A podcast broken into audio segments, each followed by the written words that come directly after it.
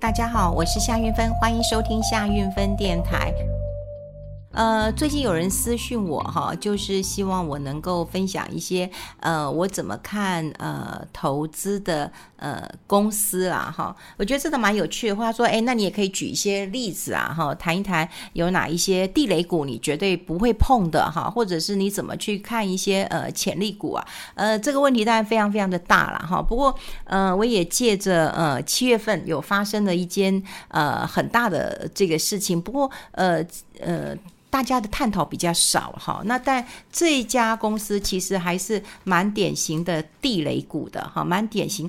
那它这个地雷股呢，其实都是有迹可循，所以如果你有看到这些警讯的时候，你应该要就是很小心跟很谨慎的哈。我过去在节目当中也有讲过，就是说呃呃一些哈有问题的公司哈，首先你会发现大股东的持股的这个质押的比例很高。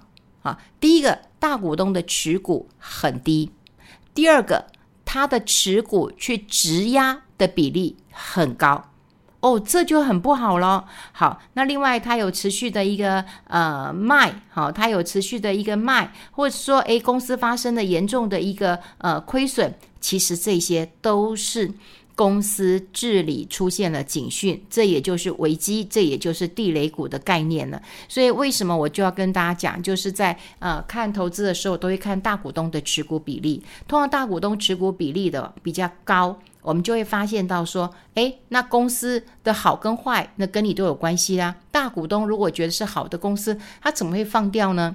对不对？他的持股怎么会降低呢？那他就会好好经营嘛。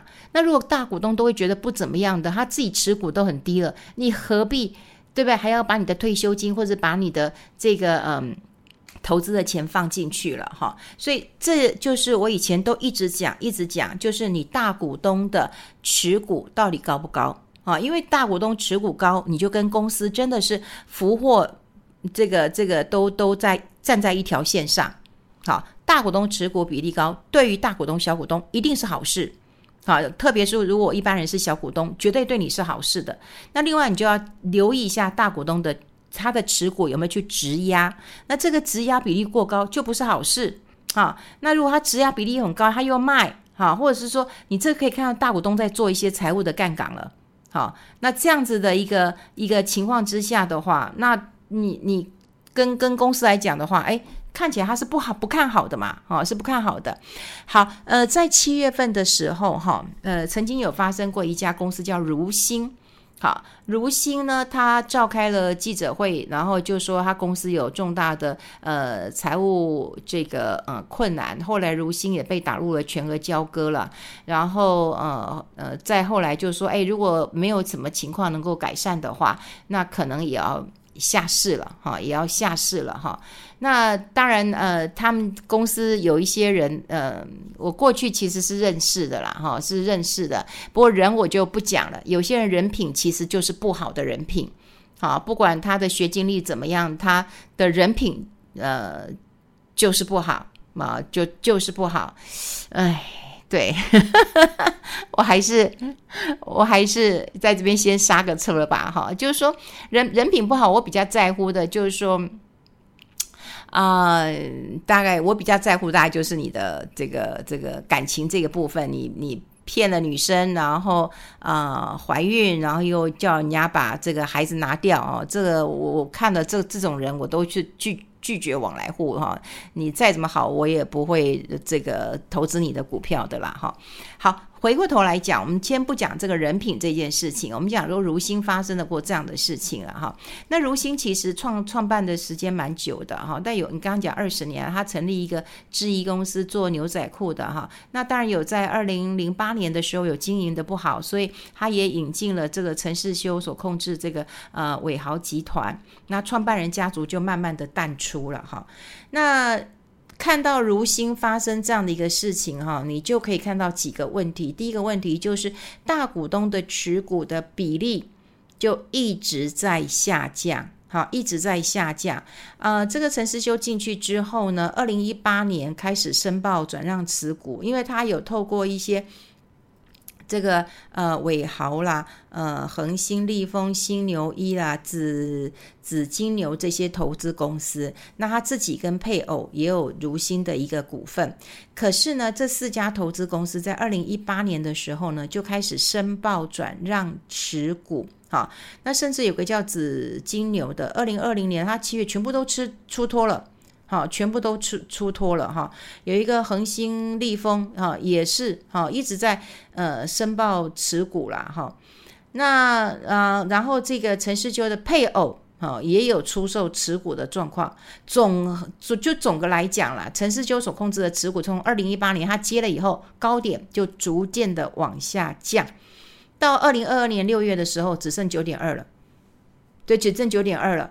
所以你想想看。大股东一直在降持股比例，就像我刚刚讲过了。如果他觉得这是一个好公司，他会好好的去经营，好，那当然你你放着你买这个股票你就安心了。可你看到大股东一直在卖股票啊，你当然要不安呢、你什么理由你你不安？你不看好嘛？你说你先卖嘛，对不对？春江水暖鸭先知，谁是那只鸭？大股东嘛。大股东觉得这是那只鸭，他绝对知道公司的状况嘛。哈，第一个大股东的持股就持续的往下压嘛。好，所以你看，他那时候最高的时候有二十五点八四嘛，你二零二你只剩九点二了嘛？你说你看，都全部都卖光了，卖都卖，连配偶也也卖了嘛？哈，那另外就是说哈，大股东的一个质押比例如果高，这就是公司出现危机的一个状况了。好，就是说他没有钱，那他就是拿他的股票去做一个这个呃质押。好，这个质押的比例非常非常的高，好，它质质押的比例呢，哇，都都到七十三趴，七十三趴，非常非常的高啊，哈，然后呃，有看到资料，哎，最高还有百分之百耶，好，百分之百呀，它后来有降一点啦，哈，降到五十几，可是后来又回到九十七，总之你就可以看到，第一个它杠杆，第二个它需要钱，好，比较需要钱。好，那如果再看如新这个案子，也有也有有一些这个资料在分析啊，也就是说，呃，如新他呃他进了进呃买买了这个呃这个进驻如新之后呢，那当然他也有去做一些呃买地啦啊，或者是做一些并购啦哈。可是这些并购呢，让他的现金流变成好这个负数。现金的流出大于现金的流入，好，如果如果大家这样听，会觉得说，哦，有点不是那么清楚。你想想看，你花的比赚的还多，你你这样会不会有？如果一个家庭的一个支出来讲的话，好，你你家庭，比方说，哎，你一个月赚五万，可你现在每个月可能要花个七八万，那当然是一个警讯呐，好，就是说你现金的流流出是大于现金的流入，这本来就是一个。一个大问题的，然后到最后呢，他的商誉也在呃减损当中了，哈，他的减损当中了。那很多人就开始觉得这家公司一定要出问题了。好，还有，好，如果你要再看，我刚讲，你光看两点其实就够了。第一个就是大股东的持股下降，第二个就是大股东的质押，好，你光看这两个就够了。你再内行一点，你再看什么？你再看它并购，并购有没有带来效益？没嘛，你钱就一直出去了嘛，哈。还有最可怕的就是关系人交易。好，关系人的交易都有一些资金的借贷啦、背书啦，哈，这些就是这样往来的。然后呢，这样子的一个往来就表示了你你放钱放这么容易啊？你管理是不是有一些问题呀？哈，那因为有点错综复杂，这个我们就就就就不讲了哈。你关系人交易好这么多，所以你想想看哦，你一家公司你你入主了，入主之后呢，你的质押这么高。然后你的持股一直在下降，然后呢，你又去并购，并购也没什么效应，然后你还产生一些亏损。我们刚刚讲过了嘛，对不对？你你你的现金流出大于现金流入，你出出现亏损嘛？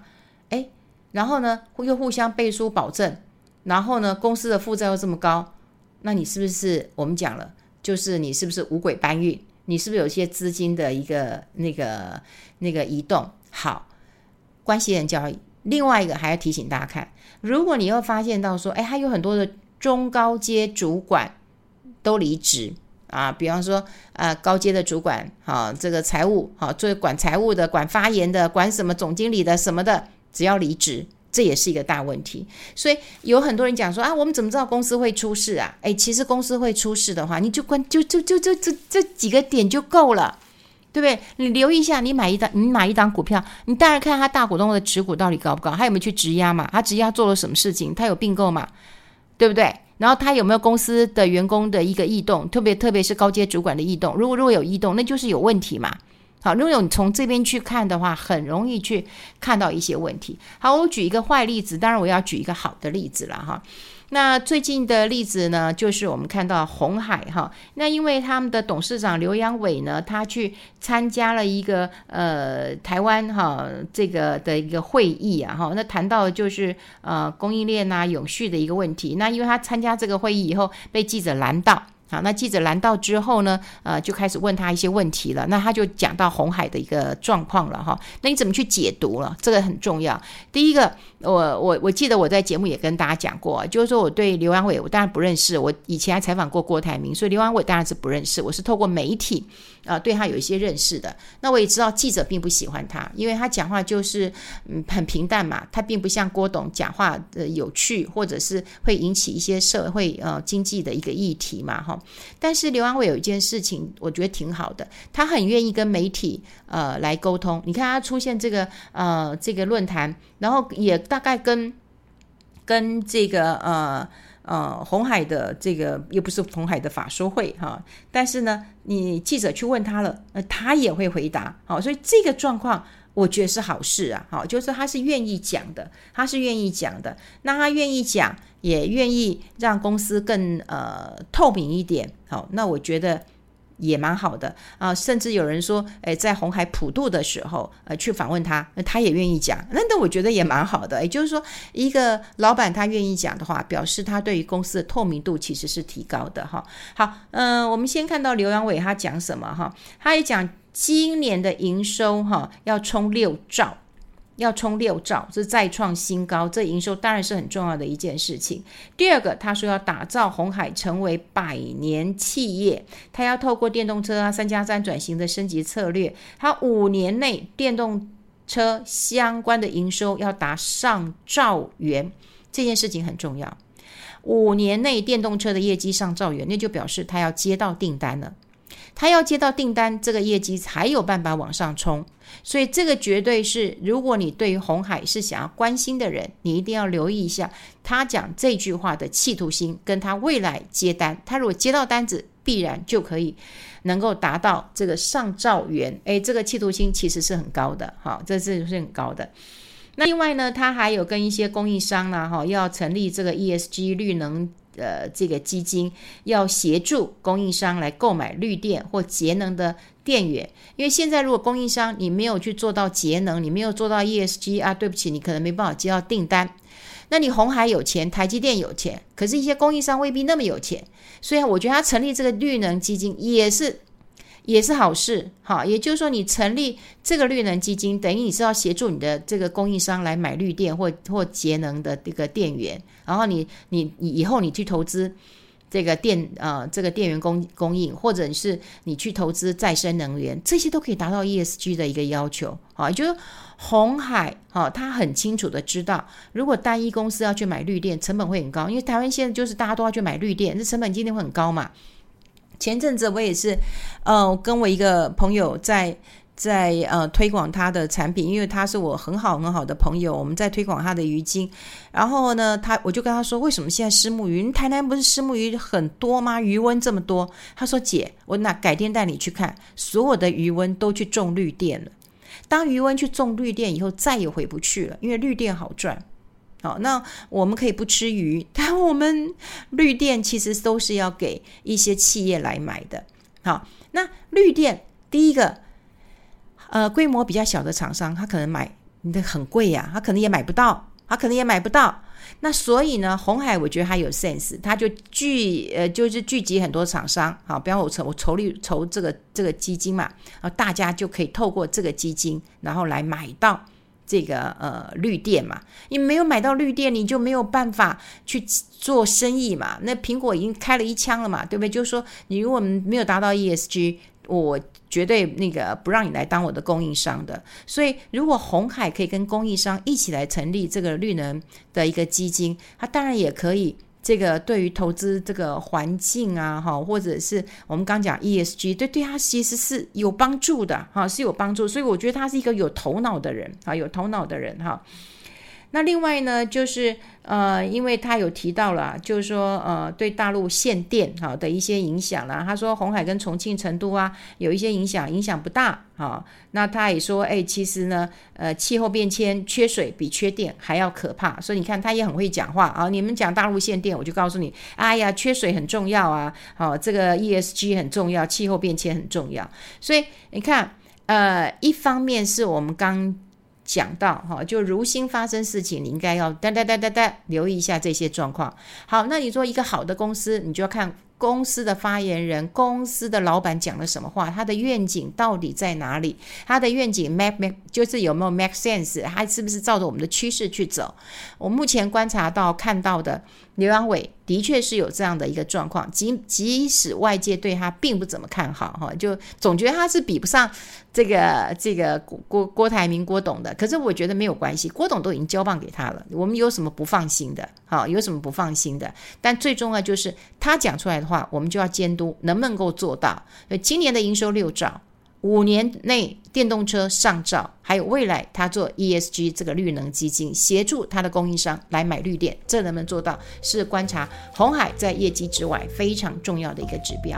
好，我们跟大家分享这边喽，我们下次再见，拜拜。